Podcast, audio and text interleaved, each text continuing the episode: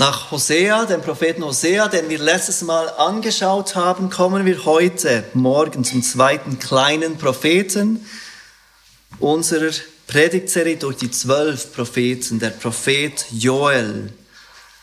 Der Titel der Predigt ist Kehrt um vor dem Tag des Herrn. Das Buch Joel wurde geschrieben, wie der Name sagt, vom Propheten Joel wir wissen nicht viel über ihn. Er kommt nicht vor an anderen Stellen der Bibel, ähm, die uns irgendetwas erklären würden über ihn, über wen er ist, über seinen Hintergrund. Wir wissen eigentlich nur das, was wir in seinem Buch selber über ihn lesen. Und das ist, wie gesagt, nicht viel. Er stellt sich vor als den Sohn Petuels im ersten Vers des Buches. Und er spricht in diesem Buch Joel die Ältesten an und auch die Priester und deshalb geht man davon aus, dass er weder ein Priester war noch ein Ältester, dass er eben nicht zu diesen beiden Gruppen gehörte, die er anspricht. Das Volk Israel war zu dieser Zeit, in der Joel schreibt, bereits aufgeteilt in das Nordreich Israel und in das Südreich Juda. Er erwähnt Juda und auch Jerusalem in seinem Buch, so dass es wahrscheinlich ist, dass er aus diesem Gebiet kommt und vielleicht sogar aus Jerusalem selber, weil er einige Dinge beschreibt aus dem Alltag des Tempels in Jerusalem. Es ist auch nicht klar, in welcher Zeit Joel dieses Buch genau schrieb. Das ist Gegenstand großer Diskussion. Manche meinen, er schrieb im 19. Jahrhundert vor Christus. Andere meinen im vierten Jahrhundert vor Christus und andere finden sich irgendwo dazwischen. Fakt ist, wir wissen es nicht genau. Joel schreibt nicht sehr viel über das, was um sie herum passiert, so dass es nicht möglich ist, das Buch zu datieren mit irgendeiner Gewissheit. Aber die gute Nachricht ist, auch wenn wir nicht wissen, in welcher Zeit genau er dies schreibt, es ist nicht wichtig, das zu wissen, um die Hauptbotschaft des Buches zu verstehen. Es wird ein schrecklicher Tag des Gerichts kommen. Gott ruft Menschen auf, umzukehren und er verspricht denen, die dies tun, seine segnende Gegenwart. Das ist die Hauptbotschaft von diesem Buch des Propheten Joel. Und hier die Hauptbotschaft in unseren Predigtpunkten von heute Morgen. Erstens, der Tag des Herrn kommt. Zweitens, der Ruf zur Buße. Und drittens, das Versprechen der Gegenwart Gottes. Also erstens, der erste Punkt, der Tag des Herrn kommt. Und wir lesen dazu die Verse zwei und drei in Kapitel 1. Der Prophet Joel schreibt hier, inspiriert durch den Heiligen Geist, hört das, ihr Ältesten, und achtet darauf, alle Bewohner des Landes. Ist so etwas jemals in euren Tagen oder in den Tagen eurer Väter geschehen? Erzählt davon euren Kindern und eurer Kinder ihren Kindern und deren Kinder, dem künftigen Geschlecht. Joel spricht hier also in diesen ersten zwei oder Verse zwei und drei die Leiter an von dem Land, die Ältesten. Er ruft sie auf zuzuhören, aufmerksam zu sein, auf das zu hören, was er ihnen gleich sagen wird. Aber nicht nur sie, er geht weiter. Alle Bewohner des Landes sollen zuhören. Das, was er zu sagen hat, geht nicht nur die Leiter des Landes an, es geht alle an, die in diesem Land wohnen. Sie sollen darauf Acht geben.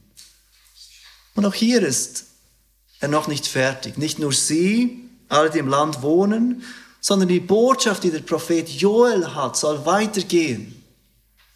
Sie sollen die Kinder gebracht werden und dann die Kindeskinder. Diese Botschaft, die Joel uns mitteilt, soll von Generation zu Generation weitergeben. So wichtig ist sie. So wichtig findet er das, was er gleich sagt. Und was spricht Joel? Was ist ihm so wichtig, dass es niemals vergessen werden soll, dass es weitergehen soll von Generation zu Generation? Wir lesen weiter in Vers 4. Was der Nager übrig ließ, das hat die Heuschrecke gefressen und was die Heuschrecke übrig ließ, das hat der Fresser verzehrt und was der Fresser verschonte, das hat der Verwüster aufgefressen. Joel braucht hier in diesem Vers 4 vier verschiedene Begriffe für Heuschrecken. Was der erste übrig ließ, wurde vom nächsten gefressen. Was auch dieser übrig ließ, frisst der, Nächste, äh, frisst der Nächste. Dann kam der Nächste und fraß das wieder weg, was noch da war und so weiter.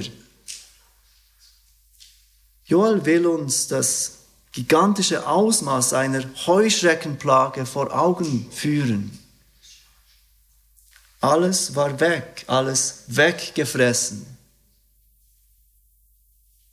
Die Bibel braucht manchmal die Zahl 4, um ein totales Ausmaß zu beschreiben. Und genau das tut Joel. Es geht ihm nicht um die Heuschrecken an sich oder dass wir informiert sind über welche Heuschrecken was genau taten. Er kommuniziert das große Ausmaß dieser Katastrophe. Wir lesen weiter in den Versen 5 bis 7. Wacht auf, ihr Trunkenen, und weint und jammert, ihr Weintrinker, alle wegen des Mosts, weil er euch vom Mund weggenommen ist. Denn ein Volk hat mein Land überzogen, das ist mächtig und ohne Zahl. Es hat Zähne wie Löwenzähne und ein Gebiss wie eine Löwin. Meinen Weinstock hat es verwüstet und meinen Feigenbaum kahl gefressen. Sogar die Rinde hat es vollständig abgeschält und weggeworfen. Weiß geworden sind seine Zweigen. Die Trauben sind weg, so dass es keinen Wein mehr gibt. Der Weinstock und der Feigenbaum, sie stehen im Alten Testament für Wohlstand und Frieden. Auch das ist weg. Der Weinstock verwüstet, der Feigenbaum kahl gefressen. Joel erwähnt hier eine furchtbare Katastrophe, die über dieses Land gekommen ist. Und im Vers 8 lesen wir, wie die Menschen darauf reagieren sollen. Klage wie eine Jungfrau, die mit Sacktuch umgürtet ist wegen des Bräutigams ihrer Jugend. Joel spricht hier von einer jungen Frau, von einer Frau, die verlobt ist mit einem Mann und sie freut sich darauf, diesen Mann zu heiraten. Sie steht kurz vor dem Fest und sie freut sich darauf. Sie steht kurz davor, verheiratet zu sein mit diesem Mann. Wie sie sich freut, mit diesem Mann eine Familie zu gründen. Doch dann stirbt er. Und so genau dieser Trauer ruft Joel diese Menschen auf. Klage wie eine Jungfrau. Dann in Vers 8, Entschuldigung, Vers 9, Speisopfer und Trankopfer sind dem Haus des Herrn entzogen. Es trauen die Priester, die Diener des Herrn. Nicht nur das gesellschaftliche Leben ist betroffen von dieser Plage, nicht nur gesellschaftliches Trauer da. Auch das religiöse Leben dieser Menschen ist betroffen. Aufgrund dieser Plage können gewisse von Gott angeordnete Opfer nicht mehr dargebracht werden. Der Gottesdienst dieser Menschen ist gehindert. Sie können ihren Gott nicht mehr so anbeten, wie er es gesagt hatte. Diese große Plage verhindert sogar den von Gott im alten Bund angeordneten Opferdienst. Verse 10 und 11, das Feld ist verheert, der Acker trauert. Denn das Korn ist verwüstet, das Obst ist verdorrt, die Ölbäume sind verwelkt. Die Bauern sind enttäuscht, die Winzer jammern wegen des Weizens und der Gerste. Denn die Ernte des Feldes ist verloren. Der Weinstock ist verdorrt, der Feigenbaum verwelkt, Granatbäume, Palmen und Apfelbäume. Alle Bäume des Feldes sind verdorrt. Während Menschenkindern ist die Freude vergangen ist für uns in einer globalen Gesellschaft mit Lebensmitteln aus aller Welt kaum nachvollziehbar, welche Trauer Joel hier anspricht. Wir sind es gewöhnt, dass Lebensmittel gelagert werden können, dass sie lange aufbewahrt werden. Wir sind gewöhnt, immer genug zu haben, auch wenn es einmal eine Dürre gibt, wenn eine Ernte ausfällt. Aber für diese Menschen damals bedeutete diese Plage, von der Joel spricht, dass es unsicher war, ob wir noch genug zu essen haben für unsere Kinder. Dass wir unsere Familien vielleicht nicht mehr versorgen können, dass wir vielleicht nicht mehr genug zu essen haben. Ganz plötzlich war durch diesen Überfall dieser Heuschrecken das Leben ungewiss. Es war unsicher. Und Joel beschreibt es, dass die Freude am Leben weg war. Trauer war da. Der Alltag war geprägt von Sorgen.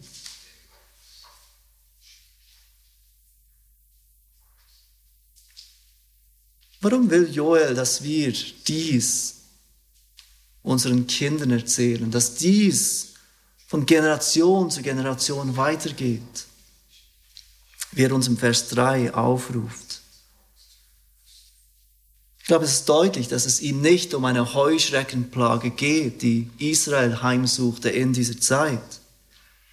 Obwohl er diese beschreibt mit so bildlichen und drastischen Worten. Denn wenn wir weiterlesen im Buch, dann wird deutlich, dass Joel diese schreckliche Heuschreckenplage braucht, um uns auf ein weit schrecklicheres Ereignis aufmerksam zu machen, nämlich den Tag des Herrn. Schaut mit mir in Joel 1, Vers 15. Denn genau das wird hier deutlich, dass es hier nicht um eine Heuschreckenplage an sich geht. Ach, was für ein Tag. Ja, der Tag des Herrn ist nahe. Er kommt aus einer Verwüstung vom Allmächtigen. Joel gebraucht diese Heuschreckenplage, die sehr wahrscheinlich wirklich so stattfand, um ein prophetisches Bild zu malen, das für den Tag des Herrn spricht. Der Tag des Herrn ist ein Ausdruck, der im Alten wie im Neuen Testament gebraucht wird, um diesen großen Gerichtstag von Gott zu beschreiben, diesen Gerichtstag, an dem Gott kommt und Gericht über die ganze Erde bringen wird. In Kapitel 2 sehen wir, wie Joel diese Prophetie weiter beschreibt. Er sagt, wir lesen ähm, Kapitel 2, Vers 1, stoßt in das Schofarhorn in Zion und bläst Lärm auf meinem heiligen Berg, dass alle Bewohner des Landes erzittern. Denn der Tag des Herrn kommt, ja, er ist nahe. Ein Tag der Finsternis und des Dunkels, ein Tag des Gewölks und des Wolkendunkels. Wie Morgenrot breitet sich über die Berge aus ein großes, mächtiges Volk wie es seinesgleichen von Ewigkeit her nicht gegeben hat und auch in künftigen selten Zeiten und Generationen nicht mehr geben wird. Währenddem Joel in Kapitel 1 in der Vergangenheit gesprochen hat von etwas, das geschah, eben dieser Heuschreckenplage, schreibt er jetzt in Joel 2 von etwas, das zukünftig kommen wird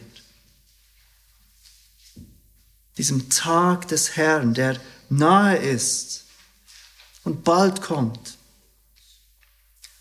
Weiter in Vers 3 von Kapitel 2, fressendes Feuer geht vor ihm her. und hinter ihm her eine lodernde Flamme. Ist das Land vor ihm wie der Garten Eden gewesen? Also voller Bäume, voller Früchte. Hinter ihm ist es eine öde Wüste und man kann ihm nicht entfliehen. Wie Rosse sehen sie aus und wie Reiter rennen sie, wie rasselnde Streitwagen kommen sie über die Höhen der Berge her. Wie eine Feuerflamme, die prasselnd das Stroh verzehrt, gleich einem mächtigen Heer, das zum Kampf gerüstet ist. Vor ihm erzittern die Völker, alle Angesichter verfärben sich. Wie Helden laufen sie, wie Krieger ersteigen sie die Mauer. Jeder geht auf seinem Weg und keiner kreuzt den Pfad des anderen, keiner drängt den anderen, jeder geht seine eigene Bahn. Zwischen den Wurfgeschossen stürzen sie hindurch und lassen sich nicht aufhalten. Sie dringen in die Stadt, ein Rennen auf die Mauer, erklimmen die Häuser, steigen wie Diebe zum Fenster hinein. Vor ihnen erbebt die Erde. Der Himmel zittert, Sonne und Mond verfinstern sich und die Sterne verlieren ihren Schein. Und der Herr lässt seine Stimme hören vor seinem Kriegsvolk her, denn sehr groß ist sein Heerlager und gewaltig sind, die sein Wort vollstrecken. Ja, groß ist der Tag des Herrn und sehr schrecklich, wer kann ihn ertragen? Genau das ist es, wozu Joel uns aufruft, dies zu bedenken, das nicht zu vergessen, das unseren Kindern zu geben von Generation zu Generation. Nämlich, dass es einen Tag des Herrn gibt. Ein Tag des Gerichts, dem niemand entfliehen kann. Und dass dieser Tag kommt. Joel will, dass wir das hören. Joel, Joel will, dass wir dies nicht vergessen. Joel will, dass wir über diese Tatsache des Tages des Herrn reden mit Generationen, die nach uns kommen. Auch im Neuen Testament lesen wir von diesem Tag des Herrn. Im zweiten Petrus zum Beispiel 3, Vers 10 schreibt der Apostel Petrus Folgendes. Es wird aber der Tag des Herrn kommen wie ein Dieb in der Nacht. Dann werden die Himmel mit Krachen vergehen, die Elemente aber vor Hitze sich auflösen und die Erde und die Werke darauf verbrennen. Die ganze Bibel, das Alte und auch das Neue Testament erwähnen an ganz verschiedenen Stellen diesen Tag des Herrn, diesen Tag des Gerichts. Und sie malen uns vor Augen, wie schrecklich dieser Tag sein wird. Bist du heute Morgen bereit für diesen Tag des Herrn, der kommen wird wie ein Dieb in der Nacht? Bist du bereit für diesen Tag des großen Gerichts? Joel sagt, ja, groß ist der Tag des Herrn und sehr schrecklich. Und er fragt, wer kann ihn ertragen? Wer kann bestehen bleiben in diesem großen Tag des Herrn? Seht ihr, wie Joel möchte und welch großes Anliegen es ihm ist, dass wir diesen Tag nicht aus den Augen verlieren. Wir sollen heute daran denken, wir sollen heute alles tun, damit auch die nächste Generation dieses Kommen von diesem Tag nicht vergisst. Denn gewiss kommt dieser schreckliche Tag des Herrn. Das ist der erste Teil von dieser Botschaft, die Joel gibt. Der Tag des Herrn kommt. Als zweites sehen wir den Ruf zur Buße. Der Prophet Joel spricht viel mehr von diesem Tag des Herrn als alle anderen Propheten. Dieser Ausdruck kommt in diesem kurzen Buch, Je nach Übersetzung ist es drei oder vier Kapitel lang, fünfmal vor. In jedem Hauptteil des Buches spricht Joel von diesem Tag. Und trotzdem ist Joel und seine Botschaft nicht eine Botschaft der Hoffnungslosigkeit. Trotzdem ist sein Buch voller Hoffnung. Denn Joel versteht, solange dieser Tag des Herrn noch nicht, noch nicht gekommen ist, besteht Raum zur Buße. Und genau das ist sein zweiter Punkt. Er ruft Menschen auf, Buße zu tun. Wir sehen das bereits in Kapitel 1 nach dieser Heuschreckenplage, die er erwähnt. Joel ruft dort zur Umkehr auf, Vers 13 von Kapitel 1. Er schreibt dort die folgenden Worte, umgürtet euch und klagt ihr Priester, jammert die Diener des Altars, kommt her und verbringt die Nacht im Sacktuch, ihr Diener meines Gottes. Denn Speisopfer und Trankopfer sind dem Haus eures Gottes entzogen. Heiligt ein Fasten, beruft eine allgemeine Versammlung. Versammelt die Ältesten, alle Bewohner des Landes zum Haus des Herrn eures Gottes und schreit zum Herrn. Dieser Tag des Herrn kommt über die Erde, so wie diese Heuschreckenplage kam. Doch es gibt Hoffnung. Joel ruft die Bewohner des Landes auf, zusammenzukommen, zu trauen, zu fasten und gemeinsam zum Herrn zu schreien. In Kapitel 2, nachdem Joel von der Heuschreckenplage aus, die vergangen war, zu diesem kommenden Ereignis, dem Tag des Herrn kommt, sehen wir wieder diesen Aufruf zur Buße. Wir lesen ab Vers 12 von Joel 2.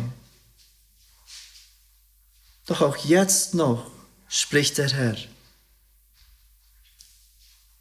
Kehrt um zu mir von ganzem Herzen. Mit Fasten, mit Weinen, mit Klagen zerreißt eure Herzen und nicht eure Kleider. Und kehrt um zu dem Herrn, eurem Gott. Denn er ist gnädig und barmherzig, langmütig und voller voll großer Gnade. Und das Übel reut ihn. Wer weiß, ob er sich wieder abkehrt und es ihn nicht reut und ob er nicht seinen Segen zurücklassen wird, Speisopfer und Trankopfer für den Herrn, euren Gott. Merkt ihr, wie Joel jetzt plötzlich sagt, der Herr spricht. Es ist der Herr selbst, der in Kapitel 2 diese Menschen aufruft zur Buße. Es ist der Herr, der durch den Propheten Joel sagt, tut Buße, kehrt um zu mir. Es ist der Herr, der auch heute Morgen uns aufruft, der dich und mich aufruft, tut Buße, kehrt um zu mir. Und weshalb tut er das? Wir sehen in diesen zwölf Propheten immer wieder etwas über Gott offenbart. Was offenbart Gott über sich selbst in diesen Büchern? Und wir sehen es in Vers 13. Zerreißt eure Herzen und nicht eure Kleider und kehrt um zu dem Herrn, eurem Gott, denn. Seht, wie sich Gott beschreibt durch den Propheten Joel. Er ist gnädig. Er ist barmherzig, er ist langmütig und von großer Gnade. Ja, Gott ist heilig. Und Gott wird in seiner Heiligkeit diesen Tag des Zorns bringen, diesen Tag des Gerichts. In seiner Gerechtigkeit wird er jede Sünde bestrafen. Aber seht, wie er sich hier beschreibt, gnädig und barmherzig, langmütig und von großer Gnade. Und im zweiten Petrus 3 lesen wir das genau deshalb, weil Gott langmütig ist. er zuwartet mit diesem Tag des Herrn. Weil er will, dass Menschen Buße tun. Der Herr ist von großer Gnade.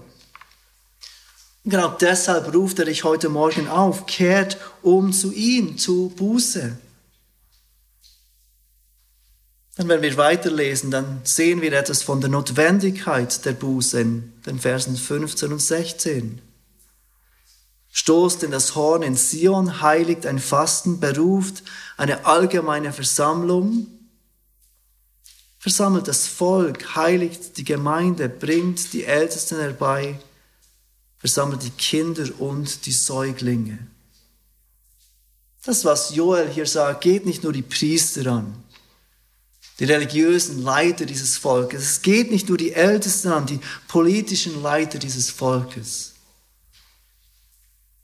Joel erwähnt sogar Kinder und Säuglinge, die mitkommen sollen, hinzugefügt sollen, wenn das Volk zusammenkommt, um Buße zu tun. Liebe Kinder, denkt nicht, dass ihr zu jung seid, dass ihr zuerst erwachsen sein müsst, um Buße zu tun und um Vergebung zu erfahren von unserem Gott. Wir sehen auch etwas von der Dringlichkeit der Buße in Vers 16. Wir erwähnt dort, der Bräutigam gehe aus seiner Kammer und die Braut aus ihrem Gemach. Sie sollen nicht zuerst ihre Hochzeit vollziehen und feiern und dann Buße tun. Joel sagt jetzt, sie sollen jetzt kommen. Dieser Aufruf zur Buße ist so dringend, er soll jetzt geschehen. Und was ist eigentlich wahre Buße? Zu was ruft uns Joel hier auf? Buße ist eine Sinnesänderung weg von etwas, weg von der Sünde und eine Hinwendung zu etwas, zu Gott. Und seht, wie Joel in Vers 12 diese Buße beschreibt. Verse 12 und 13. Kehrt um zu mir von ganzem Herzen, sagt er, mit Fasten, mit Weinen, mit klagen. Dann sagt er in Vers 13, zerreißt eure Herzen und nicht eure Kleider und kehrt um zu dem Herrn. In Vers 12 macht Joel klar, dass Buße etwas ist, das mit unserem Herzen zu tun hat. Und er ruft uns auf, von ganzem Herzen Buße zu tun. Aber es wird auch klar in Vers 12, dass Buße etwas Äußerliches ist dass es eine äußerliche Auswirkung hat, dass man es sieht gegen außen. Denn er sagt mit Fasten, mit Weinen, mit Klagen. Fasten an und für sich ist kein Ausdruck, es ist keine Buße, aber es ist ein Ausdruck der Buße. Weinen an und für sich ist nicht Buße, aber es kann ein Ausdruck der Buße sein. Buße ist etwas, das mit dem Herzen zu tun hat. Aber auch etwas, das sich äußerlich zeigt. Joel macht auch klar, dass Buße etwas ist, das nicht rein äußerlich ist, wenn er sagt, zerreißt eure Herzen und nicht eure Kleider. Das Zerreißen der, der Kleider war ein Zeichen der Reue und der Trauer in dieser Zeit.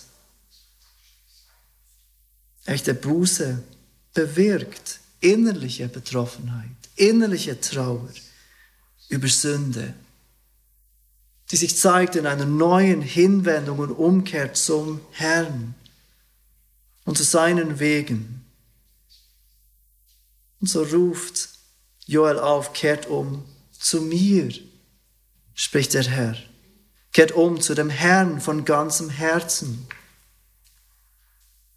In zwei Tagen, am 31. Oktober, feiern wir den Reformationstag. An diesem Tag, dem 31. Oktober,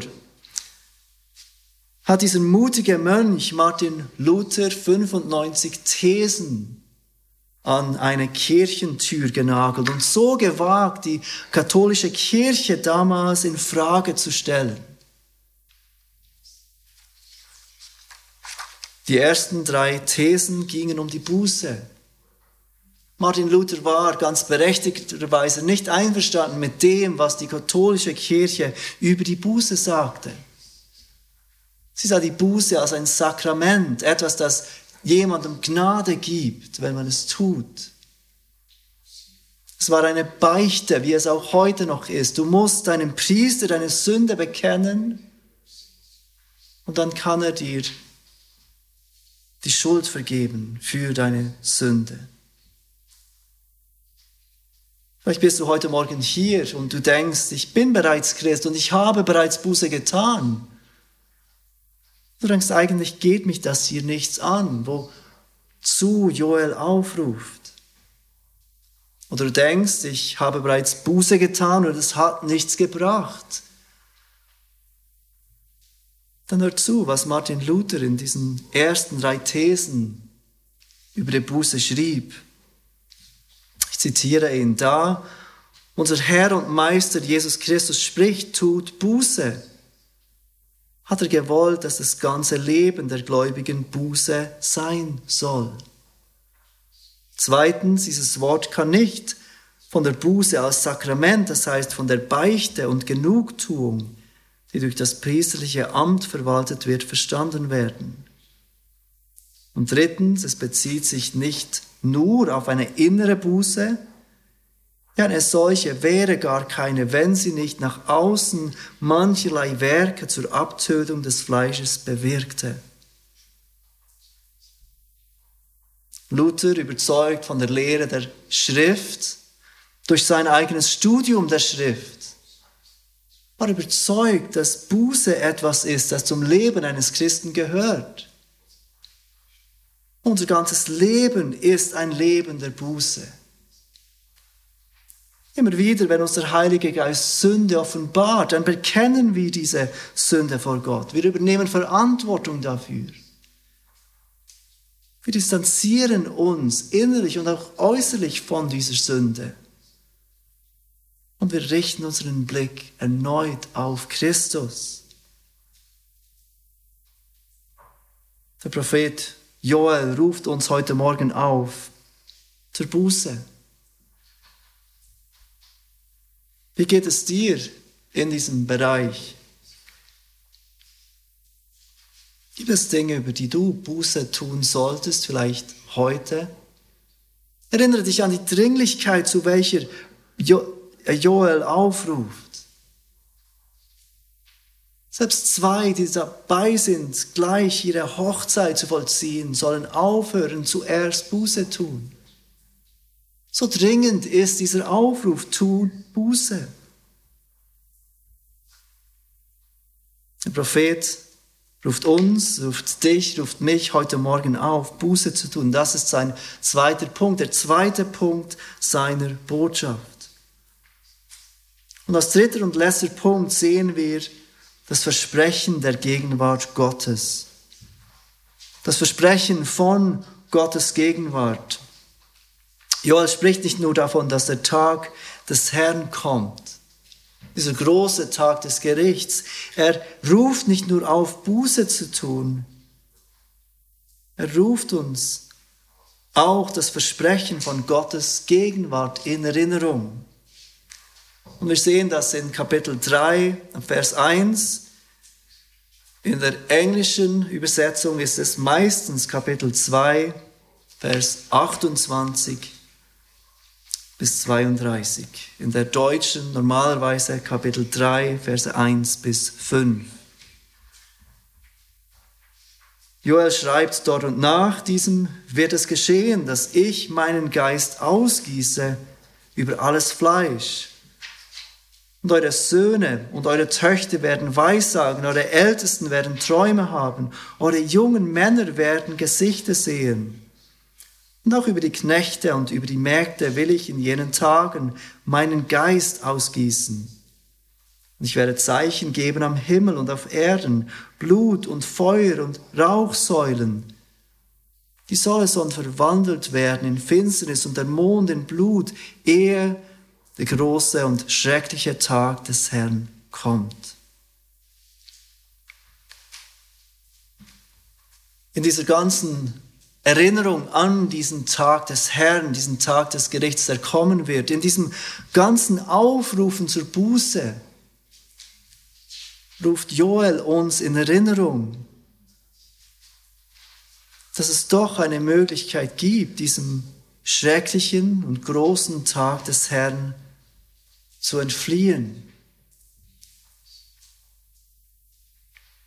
Nämlich, wenn wir Buße tun und Gott uns erfüllt mit seiner Gegenwart. In Apostel 2, äh, Apostelgeschichte 2 haben wir gesehen, dass Petrus an Pfingsten davon spricht, dass der Heilige Geist kommt auf die Christen. Dass genau diese Prophetie von Joel erfüllt ist. Diese Jünger von Jesus kommen zusammen und der Heilige Geist kommt auf sie. Und die Menschen um sie herum sehen, wie diese Christen erfüllt sind vom Heiligen Geist. Und Petrus ruft uns und ihnen in Erinnerung, dass genau das der Prophet Joel vorausgesagt hat. Der Heilige Geist kommt auf all die, die glauben. Der lebendige Gott ist nun mit uns, in uns, gegenwärtig in unserem Alltag, gegenwärtig in Zeiten der Freude und in Zeiten der Not. Gott sendet seinen Geist, damit er in uns sein Werk der Veränderung erfüllt. Dass er uns überführt von Sünde, uns zur Buße führt und bewirkt, dass wir verändert leben.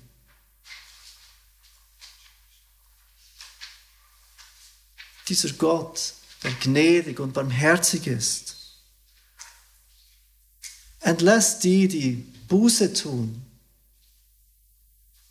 nicht nur in die Freiheit und sagt, geht, ich werde euch nicht bestrafen am Tag des Gerichts. Nein, er kommt zu uns. Er will Gemeinschaft mit uns und er bleibt bei uns durch seinen Geist. Und er begleitet uns jeden Tag mit seiner Gegenwart.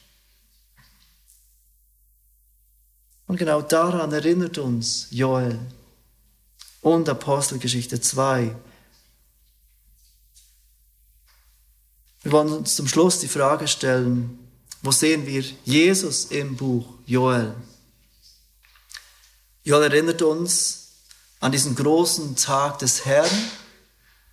Joel ruft uns auf zur Buße und Joel erinnert uns an das Versprechen der Gegenwart Gottes für alle die, die Buße tun. Wo sehen wir Jesus im Buch Joel? Wenn wir die Stellen im Neuen Testament lesen, wo von diesem Tag des Herrn berichtet wird, dann wird deutlich, dass dieser Tag des Herrn, der im Alten Testament angekündigt ist, auch im Neuen Testament angekündigt wird, der Tag von Jesus Christus ist, der Tag unseres Herrn. Jesus ist der, der als Richter kommen wird. Jesus ist der, der diesen Tag vollstrecken wird. Aber es wird deutlich, dass all die, die mit ihm versöhnt sind,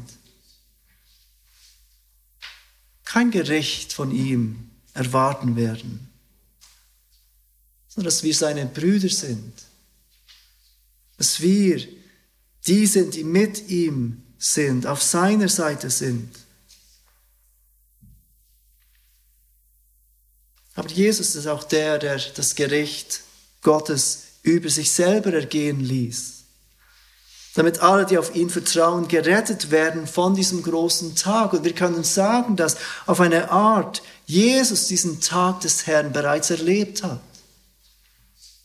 Dass er, als er am Kreuz hing, diesen ganzen Zorn Gottes auf sich nahm für all die, die auf ihn vertrauen würden.